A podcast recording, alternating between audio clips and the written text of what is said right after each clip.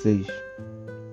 Voltei aqui para a gente continuar mais um episódio de nossas aulas e agora a gente vai falar um pouco sobre os grandes rios asiáticos e seus usos. A gente vai falar um pouco da hidrografia da Ásia, tá?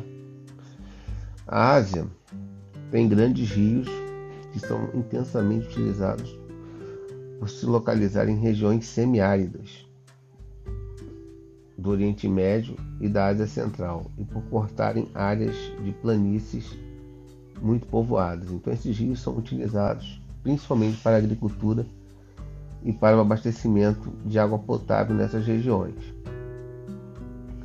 O uso intenso e prolongado desses rios, principalmente para a irrigação de cultivos agrícolas, provocou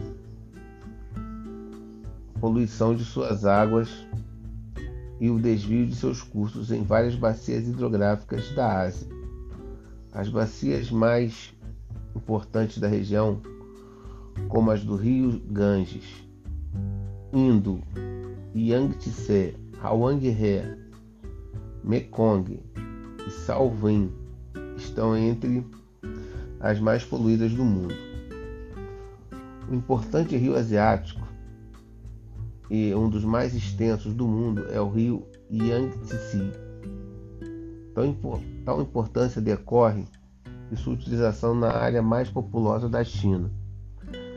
As planícies litorâneas do leste do país, ele nasce no planalto do Tibete e corre em áreas planálticas, com muitas quedas d'água.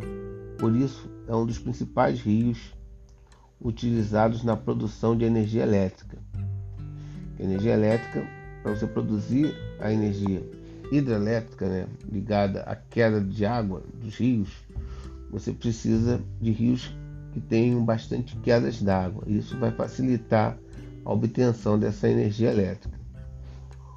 Outro importante rio, outros importantes rios da Ásia, como o Mekong e o Hangri, o Ganges, o Tigre e o Eufrates também têm suas planícies aproveitadas para a prática agrícola. A respeito dos golfos, estuários e os grandes portos.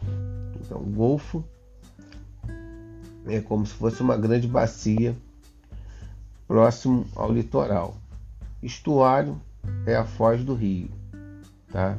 Então tem muitos rios e a foz dele termina no mar. Normalmente a gente chama isso de estuário.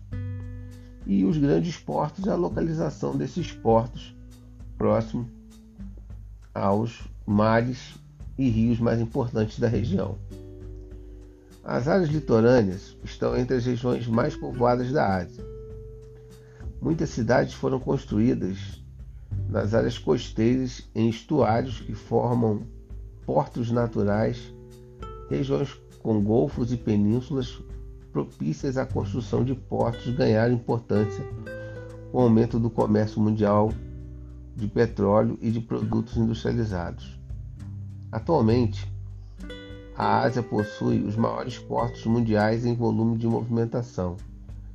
Isso ocorre, por um lado, pela liderança industrial de países do leste asiático, como China, Coreia do Sul e Japão, e por outro, pela presença das maiores reservas de petróleo em países do Oriente Médio, como Iraque e Arábia Saudita. Os portos e as cidades, como é que funciona isso?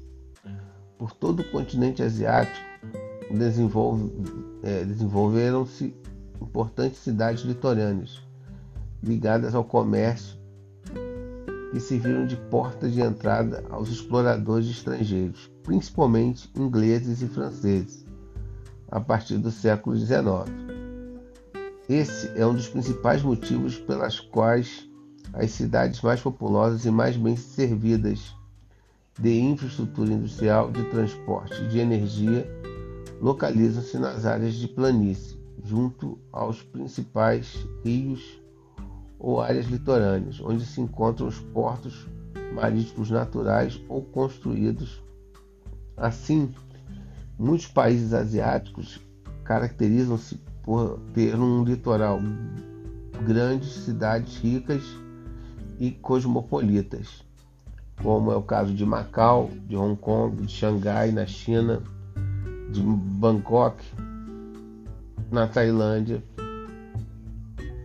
No Japão, as cidades se concentram nas pequenas planícies litorâneas. Mais de 80% do território japonês é montanhoso. O arquipélago japonês apresenta grande número de portos em razão das condições naturais favoráveis de relevo, recortado por inúmeras baías. Aqui embaixo a gente tem um quadro que mostra os maiores portos do mundo e o tráfego de containers. Containers que são aquelas, aquelas como se fossem grandes caixas retangulares, normalmente carregam, transportam é, produtos industrializados, tá certo? Quando você vê um porto, você vai ver vários containers que são essas caixas, normalmente de aço ou de ferro, onde você coloca os produtos industrializados que vão ser transportados pelos navios. Então você tem aqui o primeiro porto, Xangai, na China. Segundo porto, Singapura, em Singapura. O terceiro maior porto é o Shenzhen, na China.